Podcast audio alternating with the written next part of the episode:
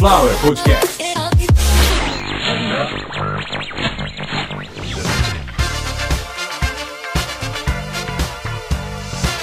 Começando mais uma edição de Caviar uma Ova, que é um oferecimento de Sunflower Podcast. uma usina de podcasts. Eu sou Carlos Santo Forte, esse é o episódio de número 128. Meus queridos ouvintes, para fins de crescimento pessoal, demonstração de resiliência e outras outras coisas que não fazem a mínima importância para quem está ouvindo o podcast, mas de foro íntimo pessoal é imprescindível aqui para mim. E hoje eu vou falar de maçonaria e olha, eu pretendo botar toda a ignorância do mundo para mamar. E mamar até morrer engasgado, afogado no melzinho da sabedoria, no leitinho do conhecimento. Eu ó, vamos, para de rir. É o seguinte, hoje eu eu preciso deixar tudo muito claro antes de começar a respeito do que vamos falar de maçonaria. O que eu vou falar da maçonaria hoje não é nada. Prestem atenção. O que é a maçonaria? Não tenho procuração, não tenho autorização para falar em nome de uma organização. Organização não, perdão. O termo correto e, e respeitoso é uma sociedade. né? Os maçons são uma sociedade. São homens que se organizaram para falar de negócios. Olha só, repito, não tenho autorização nem procuração para falar em nome de, de ninguém, mas eu sei o que eu estou falando. Tenho informações dos próprios. Então vamos lá. Maçonaria é uma sociedade secreta? Não. Uma sociedade que contém sigilos, que contém segredos. Porque se fosse secreta, eu não, sabia, não estava falando. Ela não ia ter um templo na rua, que o carteiro vai lá e deixa o- a fatura lá da internet para os caras pagar. Entendeu? Tem CEP, tem, o, o- o terreno tinha, tinha um, um dono, vendeu para. não tem essa de sociedade secreta. É uma sociedade. É uma sociedade que contém sigilos, que contém segredos. Que evolui mantendo os seus sigilos, os seus segredos, as suas éticas, as suas posturas. Entenderam? Pronto. Homens se organizaram para falar de negócios, para melhorar as coisas à sua volta, ajudar, inclusive, ajudar quem está por perto, quem precisa. Não sou maçom, não, não tenho sociedade com ninguém, não tenho empresa. Né? Eu sou o Carlos Santo Forte da Sunflower Podcasts, então não tenho dinheiro, não mexo com nada disso. Gostaria, mas ainda não, não tive a oportunidade. E eu não tô falando, não vou fazer propaganda. Na verdade, o que eu vou fazer aqui é uma propaganda anti-fake news. Vocês vão entender no fim do episódio, que vai ser longo. E tenho certeza, quem já ouviu falar qualquer coisa sobre maçonaria, você que tem 15 anos de idade, você que tem 15 anos de idade, vai estudar. Toma um banho, troca de roupa, que você deve estar todo melado aí, todo cagado. Não, não fica usando roupa tão colorida dentro de casa que o idoso não gosta. Aí porque você vê aí seu avô usando um óculos igual do Chico Xavier, porque você fica usando essas roupas igual do Restart. Calça verde, camisa roxa. Ó, vai tomar banho se você tem uns 15 anos e procura o que fazer. Mas você que tem aí uns 18 anos, melhorou, né? Você que tem uns 18 anos, ou você que tem uns 98 anos, ouça com atenção, porque você vai ver que a vida inteira você ouviu falar bobagem de maçonaria, só bobagem, só bobagem. Você ouviu a versão adolescente de Carlos Santo Forte a vida inteira falando bobagem de maçonaria. Agora você tem que ouvir Carlos Santo Forte falando a real, mas a real não da maçonaria, e sim dos mitos, das mentiras, de todos os fantasmas que cercaram essa sociedade até hoje. A origem da maçonaria é uma história muito bonita, ela é- é- é- parece até um negócio bíblico, mas não é porque Hiram Abif foi um homem, existiu, enfim, a construção do templo de Hiram Abif, é, os métodos de pagamento dos, dos operários, ah, as conversas, as filosofias que saíram ali de dentro, coisas que a gente traz para o mundo até hoje, algumas ferramentas até. Ó, uma curiosidadezinha assim que eu posso dizer para vocês. Uma coisa que se usa até hoje foram esses caras que inventaram e tem todo um tem, tem toda uma ritualística, tem todo um motivo específico. Sabe aquele metro de madeira que tem 24 partes? Pois é, aquilo é uma ferramenta dos maçons. Todo mundo pode usar, né, na sua na sua empreitada aí, seja lá qual for. Mas aquilo é uma coisa deles. E tem, tem todo um significado, tem toda uma liturgia no uso daquele equipamento, mas a gente não vai falar disso. Isso só pra vocês entenderem também que eu, eu fui a fundo. Eu não fui só. Essa história que vocês vão ouvir hoje aqui, na verdade, são duas histórias bem distintas. Ah, uma que se trata de um crime real, porém que foi julgado. E que o julgamento desse crime deu origem a muitas mentiras. E a gente vai falar de um imbecil que se promoveu através de mentiras que ele contava sobre a maçonaria e um dia ele assumiu numa boa, sem problema nenhum. Em vida, né? Não foi nenhum livro que acharam aí, um apócrifo qualquer, ou um livro que acharam do cara. Não. Em vida ainda ele assumiu o que fez. Então hoje eu vou falar muito mais sobre mentiras, sobre fake news, e aí a gente vai estar falando de século XIX, século final do século XVIII e começo do século XIX. Basicamente, as histórias vão se passar nos Estados Unidos da América e na França. Então a gente pode começar a organizar isso da seguinte maneira. Todos vocês já ouviram mentiras sobre a maçonaria, do tipo, ah, sabe, ah, o velho reaça, vem velho reaça. Ah, se você se envolver com a maçonaria, você não pode sair nunca mais. Eles vão lhe matar. Fiz o download do velho, agora ele vai ficar. Vocês já ouviram coisas do tipo, a maçonaria faz magia negra e usa cabeças de bode para invocar os demônios de Salomão. Se você mexer com maçonaria, precisa trazer um padre e ele tem que vir do Vaticano com a carta do Papa para exorcizar os demônios. Já ouviram esse monte de bobagem? Maçonaria mexe com magia negra, os maçons mandam matar o cara que sai da maçonaria. Muitos maçons não usam o, o, símbolo da maçonaria, o esquadro, o compasso com o G ali no meio. Eles não usam. Já foi, isso já foi meio que uh, uma marca de status. O cara tinha um carro lá, um carro bom, um Logos, um Apollo, um Verona, um Versalhes e o símbolo da maçonaria atrás. Hoje eles nem usam mais isso. Porque não precisa, primeiro de tudo porque não precisa, ele não precisa se identificar ou que o identifiquem. Ele é maçom e tá tudo bem. Assim como o cara é cardiologista e tá tudo bem, o outro joga tênis e tá tudo bem. Né? É isso, hoje, hoje se entende dessa maneira. Houve uma época que alguns gostavam de ostentar isso, mas enfim, esse é um outro assunto também. Provavelmente, essa galera que gostava de ostentar, que era maçom, são os que já tinham a convicção das histórias que eu vou contar aqui, que estudaram. Alguns foram na internet, tiveram acesso a processo. Eh, processo escrito à mão, é óbvio, porque não tinha não tinha uma máquina ainda para bater aquilo e alguns governos nem queriam usar a máquina de escrever, enfim. É, a gente tem processo, tem muita coisa que explicam histórias que hoje a gente ouve ainda, uma bobagem que é, quando eu ouço, ah, não, maçonaria, ó, se te convidarem não vai, porque senão você não pode sair. Gente, uma curiosidade é o seguinte, a, a maçonaria ela tem 33 graus. Você é iniciado, e para chegar ao posto máximo, é o de grão mestre, você precisa passar por 33 graus e cada grau desse tem um nível de dificuldade, de retidão, de inteligência, enfim, cada grau exige uma habilidade e uma demonstração de evolução diferente, ok? A maioria dos iniciados entre primeiro e segundo grau são alertados de que não têm o perfil, ou eles mesmos se, cons se conscientizam de que não têm o perfil.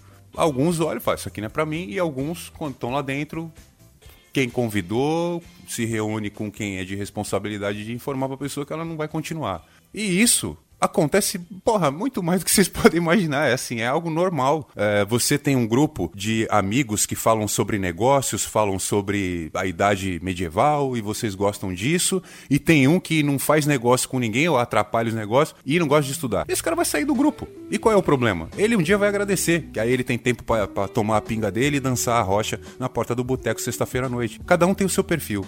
Então vamos lá, já falei bastante, já esquentei a garganta. E nesse aquecimento aí expliquei para vocês o básico, né, a introdução do que seria a maçonaria, uma sociedade que não é uma sociedade secreta, e sim uma sociedade que possui segredos e que existem vários mitos que rondam a maçonaria, alguns deles do tipo quem entrar não pode sair e que ela mexe com magia negra, com ocultismo, com o diabo e tudo mais, e tudo mentira. E agora a gente entra na parte adulta do episódio, onde a gente derruba a mentira com um argumento técnico, com história, com documentos, enfim. Em 1826, bom, vamos para Nova York. Para o estado de Nova York, para uma cidade horrorosa chamada Batávia, que sediava uma gráfica de um senhor chamado David Miller. Um dia o senhor David Miller recebeu uma proposta de um cara chamado William Morgan. Não tem nada a ver com o John Pierpont Morgan, que é o dono do banco lá da história do último episódio o senhor William Morgan, ele era um mentiroso, um aplicador de golpe, ele era um 71 qualquer. E qual que foi a proposta do senhor William Morgan para o senhor David Miller, o dono da gráfica, na cidade de Batávia, no estado de Nova York, nos Estados Unidos? O que ele fez foi o seguinte: Ele queria entrar na maçonaria. Naquela época, o norte do estado de Nova York ele estava explodindo de lojas. Já tinham quase 500 lojas, para ser mais preciso, 478 lojas maçônicas. E essas lojas estavam progredindo, estavam prosperando. O senhor Morgan queria entrar na maçonaria e assim conseguir informações para poder adentrar nos comércios onde tinha mais informações, onde tinha mais dinheiro, onde tinha melhores negócios, enfim, ele queria informações de dentro da maçonaria para o seu próprio benefício. E quando isso foi descoberto, ele teve que sair da maçonaria. E assim que ele saiu, ele disse que. Ele passou dois anos na maçonaria. Ele disse que saiu porque é, não gostava, não era o perfil dele, mas na verdade ele não conseguiu passar do segundo nível porque ele não estava focado na maçonaria. Ele estava focado em conseguir apenas material para trabalhar paralelamente e de maneira criminosa. Ou seja, ele era um mau caráter e ele saiu da maçonaria e ele começou a digamos, assediar o senhor David Miller, o dono da gráfica, como eu disse lá na cidade de Batávia. E um dia o senhor Miller disse que iria publicar o livro do Sr. Morgan. O que aconteceu foi que um grupo maçônico começou a perseguir e assediar de verdade tanto o Morgan quanto o Miller Uh, depois de várias tentativas de depredação e tudo mais, teve um dia que eles botaram fogo na gráfica do Miller. Pouco tempo depois disso, eles pegaram o Morgan num bar, tava todo mundo bêbado, teve um quebra-pau danado e o Morgan conseguiu fugir. Foram até a casa do Morgan, acharam o Morgan. Só que assim, quando teve o quebra-pau e explicaram o que aconteceu, os maçons se juntaram com alguns aliados políticos para explicar a história. O que era muito comum naquela época, políticos em posições privilegiadas serem abertamente maçons. Não tinha nenhum problema, até porque nada tinha acontecido até então. E aconteceu. O que aconteceu foi o seguinte: quando os maçons passaram para frente a informação de que tinha alguém querendo prejudicar a sociedade e que iria publicar um livro com os segredos mais raros da maçonaria, os políticos fizeram vista grossa para essa surra que o Morgan tomou e ajudaram que ele fosse ajudaram com que ele fosse preso devido a uma dívida. Aparentemente ele comprou um terreno, atrasou alguns pagamentos e quando efetuou os pagamentos não pagou tudo o que devia. Mandaram efetuar a prisão do William Morgan e ele foi preso, foi levado para uma prisão em Batávia e ele tinha medo de ser morto nessa prisão. Ele conseguiu tanto um advogado para provar isso e que ele também não tinha aquela dívida, pelo menos a dívida ela não estava nos moldes que se enquadrava em crime, então ele não poderia estar preso. Devido ao fato da vida dele estar correndo risco ali, um grande tumulto na cidade de Batávia, o Morgan ficou uma noite preso e foi para casa. Porém, dois dias depois, essa mesma, esse mesmo grupo de maçons, eles foram até a casa do Morgan de novo e foram com um mandado de prisão dizendo que ele tinha roubado uma gargantilha e uma pulseira de ouro. Hum, não tenho detalhes de quem, de quem, mas isso isso consta na história. E aí o senhor Henry Morgan foi. Henry Morgan, não, perdão, esse era um pirata. É, famosíssimo, inclusive. Gostaria muito de gravar sobre isso depois. O senhor William Morgan, o pilantra, ele foi preso, aparentemente, mais uma vez, injustamente. Essa gargantilha e, e essa pulseira, enfim. Não se tem maiores informações da origem, da procedência, né? E se estava com ele. O que se deduz é o seguinte: lembra da primeira prisão? Que botaram fogo na, na, botaram fogo na gráfica do velho lá, botaram o cara na cadeia, quebraram tudo. Dizem que essa gargantilha e essa pulseira de ouro pegaram na casa do Morgan quando eles estavam quebrando tudo procurando o tal livro, que eles queriam um livro. Queriam achar o manuscrito lá para que não fosse publicado. Por isso que queimaram a livraria, por isso que prenderam o Morgan por uma dívida de, de um terreno e tal. Então, da segunda vez, foram até a casa dele, prenderam ele por causa do roubo da, da tal gargantilha e da pulseira, e aí ele foi levado para uma cidadezinha minúscula, que até hoje ela é pequenininha, uma cidade chamada Canandaigua, uma cidade vizinha de Batávia, 80 quilômetros, uma cidade que tinha talvez aí os seus 500 habitantes, por se hoje tem 10 mil, 12 mil, uma cidade que não tinha ninguém, tinha só lá uma cadeia, tinha só o correio. E aí chegou um cara chamado Lot Lawson. Lawson, olha o nome do cara. O Lawson, filho da lei, ele tirou o Morgan da cadeia, obrigou ele a entrar numa carruagem. E esses são os últimos registros do Sr. Morgan. Ele entrou na carruagem lá do, do Lawson. Ele entrou gritando assassino ou assassinato, murder, murder ou murder. Agora a gente não não vai né, ter essa. É, se esse ED no final rolou ou não. Mas ele deixou claro que ele estava com medo de ser assassinado ou que ele seria assassinado, ainda sendo resgatado da prisão em Canandaigua. O corpo do Sr. Morgan ele foi encontrado um tempo depois. É, não se sabe se jogaram ele no Lago Ontário ou no Lago Niágara. Ele foi achado às margens de um rio lá. E como o Sr. Lot Lawson foi visto, ele foi preso, ele deu outros nomes e todo mundo foi julgado e condenado. E um recebeu multa, o outro recebeu uma semana de prisão, um teve que dar um cavalo e acabou. Foi assim que um maçom, que deixou de ser maçom porque era abertamente mal intencionado, arrumou uma confusão com um grupo de maçons que ficaram revoltados com a traição. Houve um assassinato. O Sr. Lawson, ele não se declarou maçom em nenhum momento. O que Lot Lawson disse para as autoridades foi que ele recebeu um dinheiro de amigos do Sr. William Morgan para tirar ele da cadeia e devolver ele para os amigos. O que os amigos fizeram depois ele não sabe. O que ele sabe foi que o cara morreu. Então cada um recebeu lá uma pena muito branda e pouquíssimo tempo depois descobriu-se que aquele júri todinho, inclusive os promotores e juízes, eram maçons. Foi daí que começou, foi, aliás, foi daí imediatamente que começou a rolar um monte de boato, um monte de mentira sobre a maçonaria. Por quê? Pessoas passaram a acreditar que o Sr. William Morgan ele tinha saído da maçonaria e devido a ele ter saído e carregar segredos com ele, ele foi perseguido e assassinado. Foi perseguido, preso e assassinado. E a verdade não é essa. A verdade foi que desde o começo já sabiam que ele, antes dele entrar na maçonaria, em alguns lugares, o assunto era: nossa, mas, poxa, os caras são tão corretos, por que, que o Morgan tá lá? E em pouco tempo a coisa apareceu. Tava lá porque ele queria tirar vantagem. Nunca existiu esse negócio de, ah, mas o cara é maçom, se ele sair ele morre. Nunca existiu em lugar nenhum do mundo. Os maçons estão no mundo inteiro. Mas aconteceu esse caso isolado de uma perseguição dos maçons a um ex-maçom que queria ganhar dinheiro, queria capitalizar em cima dos segredos da maçonaria. Houve um caso isolado. Um caso onde um cara traiu um grupo de homens. Esse grupo de homens traídos foram atrás desse cara para cobrar essa traição. Houve uma briga, houve uma discussão, houve uma prisão injusta, houve uma segunda prisão injusta. E aí sim, um sequestro, um rapto, ou um, um, tanto faz o termo rapto não, porque rapto é outra coisa. Mas o senhor William Morgan, vivo e saudável, foi subtraído da prisão onde ele estava pelo furto de uma gargantilha de ouro e uma pulseira. E daí ele morreu, né? E todo mundo envolvido na história pertencia ao grupo maçom. Ninguém foi punido, pelo menos não com severidade. Todos foram punidos com penas brandas, com multas. Então, a partir daí, começou-se a cogitar que aquilo foi uma conspiração entre maçons para matar um homem que tinha segredos. A gente sabe que a história não é essa. Sabemos que a realidade não é essa. Por quê? Se fizeram isso com William Morgan, por que, que não fizeram isso com outros? Porque outros já existem programas que falam sobre a maçonaria, que falam sobre algumas intimidades até da maçonaria. Se não me engano, tem no History Channel. E se eu não me engano, o nome é a maçonaria. É, existe muita bobagem a respeito de várias coisas que circundam o universo dos maçons. Agora, a pior de todas, na minha opinião, é quando misturam a religião dos outros, porque você aí que está ouvindo desde o começo já sabe. Maçonaria é religião? Não. Mas já foi? Não. Surgiu com esse intuito? Não. O maçom ele quer misturar a, a crença dele que ele pode ter com a, a maçonaria? Não.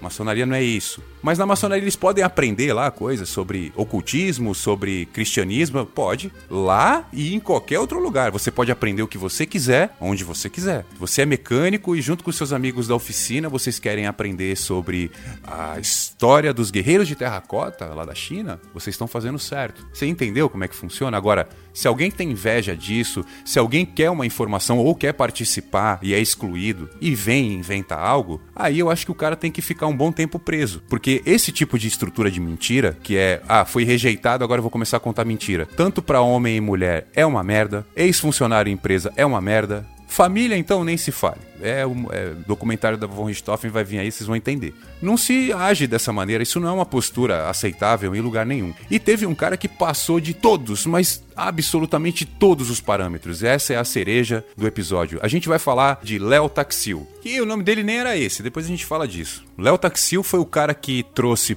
para esse mundo que a gente vive hoje as maiores mentiras, os maiores mitos que ficam em cima da maçonaria, coisas que absolutamente jamais existiram e qual que é a prova disso? O cara que inventou essa mentira, ele foi a público informar. Ele tentou ser o engraçadão, mas não pegou bem. A gente vai explicar isso agora. Então, já falei para vocês que essa história se passa uma parte nos Estados Unidos, a gente já contou, e agora a gente vai para a parte da história que tá lá na França. Uma coisa que é muito importante vocês entenderem, agora que vocês sabem que maçonaria não é religião, que não mexe com nada de errado, enfim. Em 1784, um papa que agora eu não vou lembrar o nome, o, o Papa da época disse o seguinte: quem for pego praticando, é, cristão que for pego praticando maçonaria, tá preso.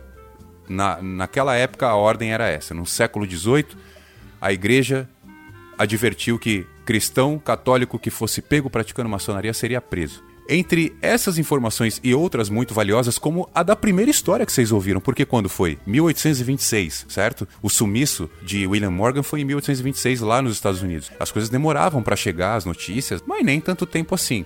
Então a gente sabe que uns 50 anos depois, a história era conhecida. A história de que na maçonaria existiam segredos que se vazassem, quem vazasse era morto. Essa história já acontecia, mas era apenas isso que os maçons mexiam com dinheiro e que não permitia que você saísse da sociedade. Ponto. Então o Léo Taxil, sabendo dessa marca, ele pensou: por que, que eu não posso piorar isso tudo, né?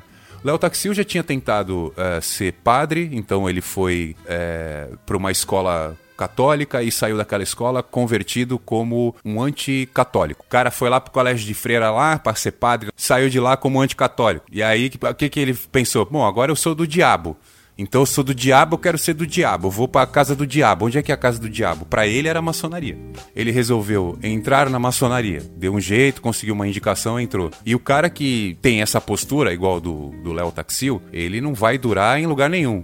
Muito menos na maçonaria. O Léo Taxil foi rejeitado, ele foi expulso da maçonaria e ele estava ainda, como eu já disse também, como a maioria sai, no segundo grau. Assim que Léo Taxil saiu, ele não aguentou a, a decepção pela rejeição, para ele foi complicado demais, então ele voltou a procurar a Igreja Católica, só que dessa vez ele procurou um padre para dizer que ele tinha vários segredos da maçonaria. Olha aí, hein? já vimos essa história antes. Então o Léo Taxil foi se confessar e dentro dessas confissões ele contou várias coisas, inúmeras coisas da maçonaria maçonaria que só tinha dentro da cabeça dele. E dentro dessas coisas, inclusive, de rituais que precisavam de assassinatos. Alguns assassinatos eram com, feitos com cabras e com bodes, mas dependendo do que o iniciado fez de errado, o corpo a ser sacrificado, digamos, é o dele.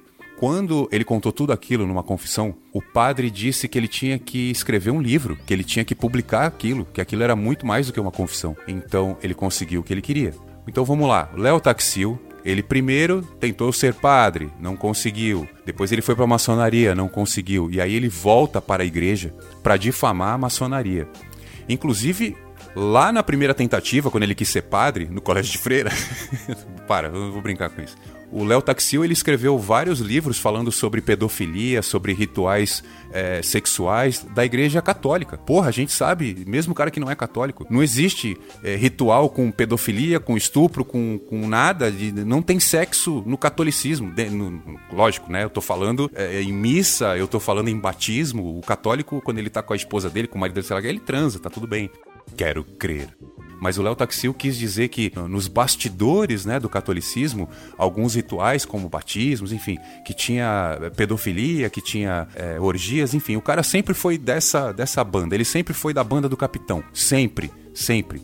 Ele sempre foi palhaço, mas ele mexia com coisa muito séria. Então o Léo Taxil inventou o seguinte: quando o padre disse que ele tinha que publicar aquelas histórias, ele simplesmente jogou gasolina na fogueira. Ele fez com que o Léo Taxil continuasse o que ele sempre achou que era sério, que era, que era o sentido de tudo, que era pegar uma história mentirosa e colocá-la em cima de algo muito grande. Então, fez isso com a igreja, fez isso com a maçonaria e ele escreveu vários livros, ele se tornou um cara importante. E eu poderia ficar horas aqui falando sobre as maluquices que o Léo Taxil fez durante 12 anos. Mas as mais importantes dessas coisas foi o seguinte: primeiro, que ele usava um nome de um cara que já tinha morrido, inclusive, e ele conhecia muito bem, ele sabia de quem se tratava, o Sr. Albert Pike.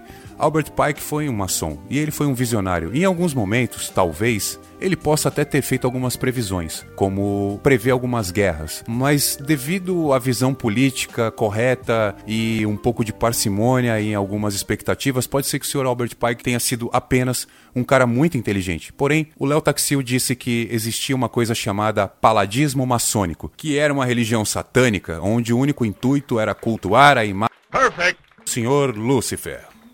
Pois é. é. Como eu disse, Albert Pike existiu, ele foi um mestre maçom, apenas isso. e na boca dos franceses chegou como Albert Pike, o líder do paladismo maçônico, que é uma religião dentro da maçonaria que cultua o demônio, cultua Lúcifer. Muitas pessoas já viram aquela imagem de um tipo de um demônio com um chifre, uma imagem meio andrógena, né? É uma imagem de é uma imagem masculina, mas com seios femininos, fazendo um gesto com dois dedos. Aquilo se chama Baphomet. É um uma entidade do ocultismo. Não vamos entrar em detalhes que não é o caso aqui. Que não faz parte da maçonaria, tá? Para todos vocês que já.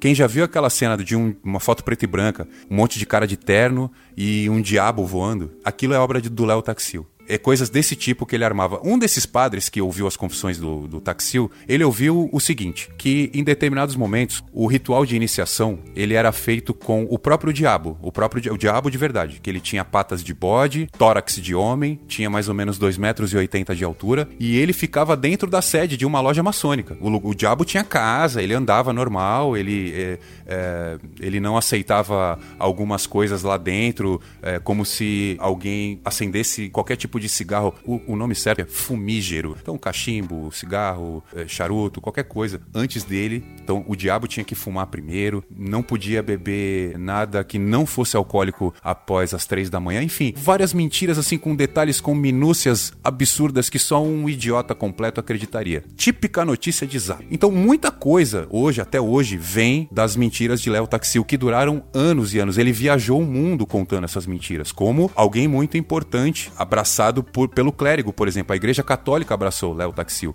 Muitas coisas que vocês ouvem. Uh, bom, vamos lá. Eu falei do paladismo. Sobre o paladismo, algumas coisas eram interessantes, como por exemplo, ele falava de uma sacerdotisa do demônio chamada Diana Vaughn. E a Diana existiu de verdade, mas ela era uma secretária, ela era uma datilógrafa. Ela foi vista por uns 12 anos como a sacerdotisa do paladismo. Durante muito tempo acreditou-se que uma religião de verdade que cultuava Lúcifer, que cortava pessoas, pessoas, que fazia alguns corpos serem derretidos. Várias bobagens, mentiras gravíssimas, né, na verdade, foram ditas por causa deste cara, do Léo Taxil, que um dia, e se não me engano, em 1800, se não me engano, não que eu vou olhar aqui, que isso aqui não pode errar, 1897, numa conferência mundial sobre religião na França. Léo Taxil disse que tinha um comunicado a fazer, ele foi junto com a Diana, falou um pouco sobre toda essa história aqui que eu tô contando, sobre os males que a maçonaria traz pro mundo, sobre a matança de crianças e outras baboseiras que eu não falaria aqui, mesmo sabendo que está constatado que é mentira, que está num livro e tudo mais, mesmo assim eu, eu não falaria para não causar mal-estar aí do outro lado de vocês. Igual o dia que eu falei que eu fui comer ovo cozido, fui cortar o ovo, tinha um pintinho lá dentro e tava tudo cagado, todo mundo me xingou. Porque tem muita escatologia também nessas histórias aí, nessas mentiras do Léo Taxil. Mas enfim, a gente volta para elas. Quando ele disse que numa loja maçônica tal, um diabo voava e que a energia de Lúcifer, quando chegava nessas lojas, era tão grande que alguns iniciados levantavam voo também. E a gente sabia porque eles ficavam com os olhos totalmente negros antes disso. O, o cara era um mentiroso contumaz, assim, era um mitomaníaco. Para quem não sabe, mitomania não é gostar de idiota. Mitomania é compulsão por mentira. O nível do Léo Taxil foi tão tão grande que ele arquitetou também o desmanche disso. Porque assim que ele acabou esse discurso, como disse, numa, num simpósio ou numa conferência mundial aí de, de religiosos em Paris, em 1887, não, perdão, em 1897, 1887 foi quando ele lançou o primeiro livro, dois anos depois de começar essa farsa, por isso que eu falei que foram 12 anos de 1885, quando ele começou com as mentiras. Dois anos depois começou a publicar os livros. E dez anos depois de começar a publicar os livros, 12 anos depois da farsa, ele, no final dessa história toda, que eu tô contando aqui para vocês, ele vem e fala: Olha, eu queria dizer o seguinte, que é tudo mentira, e a Diana, que tá aqui do meu lado, é só minha datilógrafa. Falou, valeu, esse foi o show de Léo Taxil. Ó, e é o seguinte, hein? Léo Taxil nem é meu nome, que acreditou nisso também é otário. O meu nome é Marie-Joseph Gabriel Antoine Jogan Paget. É, lembrando que na França, naquela naquela época, ele nasceu em 1854. Naquela época era normal um menino ter um nome que começa com Marie. Esse Marie, se ele vem acompanhado de nome masculino, é normal. É aí, no caso, fica fácil de entender, né? Se for, por exemplo, Marie Josephine, Maria Josefina. Se for Marie Joseph, é Mário José. E esquece esse negócio de nome, que o importante era que vocês prestassem atenção, agora que o episódio está chegando no final, que quando você conta uma mentira, muitas vezes demora um século, às vezes muito mais, ou não existe como voltar atrás. Uma vez que você destrói a primeira impressão, você não pode causar a mesma na segunda. É preciso que tudo que se fala a respeito de pessoas, de grandes instituições, que tenha um fundo de verdade ou que você tenha consciência plena do que está fazendo, porque uma vez que contam uma mentira a seu respeito, podem estar mudando o seu destino, podem estar mudando o seu futuro. Prestem bem atenção nas coisas que você falam, porque tanto uma terra plana quanto uma vacina que faz você virar macaco ou jacaré, às vezes vem de uma farsa desse tipo, de uma pessoa completamente mal intencionada, de uma pessoa desqualificada que só quer o mal dos outros, não tá pensando em nada, só fazer mal para as pessoas. Obrigado você que ouviu até agora. Caviar uma ova trouxe aí cultura, trouxe reflexão. Eu tô feliz pra caramba. Ô, Consuelo, muda a trilha aí, ó, que eu vou contar aqui, ó. Vai acabar o episódio, eu vou contar da minha vida aqui, ó. Pô, tava ficando careca aí, todo murcho, definhando. Encontrei uma médica da hora aí, dei uma sabada nela, ela me deu uma receita boa. Tô tomando um negócio que tá, tá da hora. Mexendo no apetite, que às vezes dá um desespero pra comer, tô comendo até comida gelada. E meu cabelo tá voltando, por isso que tá tocando essa música aí que eu tô feliz que meu cabelo tá. Quanto mais eu fico velho, mais meu cabelo volta.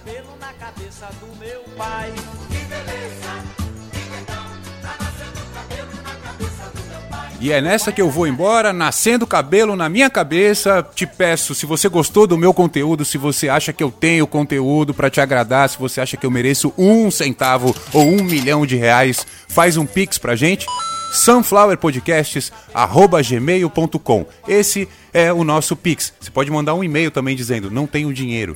Tem o PicPay, tem o Apoia, está tudo aí na descrição do episódio. picpay.me barra caviarmaova e apoia.se barra Carlos Santo Forte. Mas o nosso forte mesmo é o Pix sunflowerpodcasts.gmail.com. Muito obrigado para você que ouviu Caviar uma Ova até agora. Este é o episódio de número 128, centésima, vigésima oitava edição, quase três anos aqui e espero vocês no próximo episódio. Meu pai vivia triste, andava descontente, hoje vive sorridente, a tristeza não existe. Queria que você visse como ele tá legal, tá nascendo o cabelo na cabeça do meu pai. Que beleza, que beleza, que legal, tá nascendo o cabelo na cabeça do meu pai. Que beleza, que legal, tá nascendo o cabelo na cabeça do meu pai. Meu pai era careca, não tinha um cabelo. Agora você só vendo está um velho sapeca. Arrumou uma boneca bonita e sensual. Tá nascendo um cabelo na cabeça do meu pai. Sunflower Podcast. Perfect.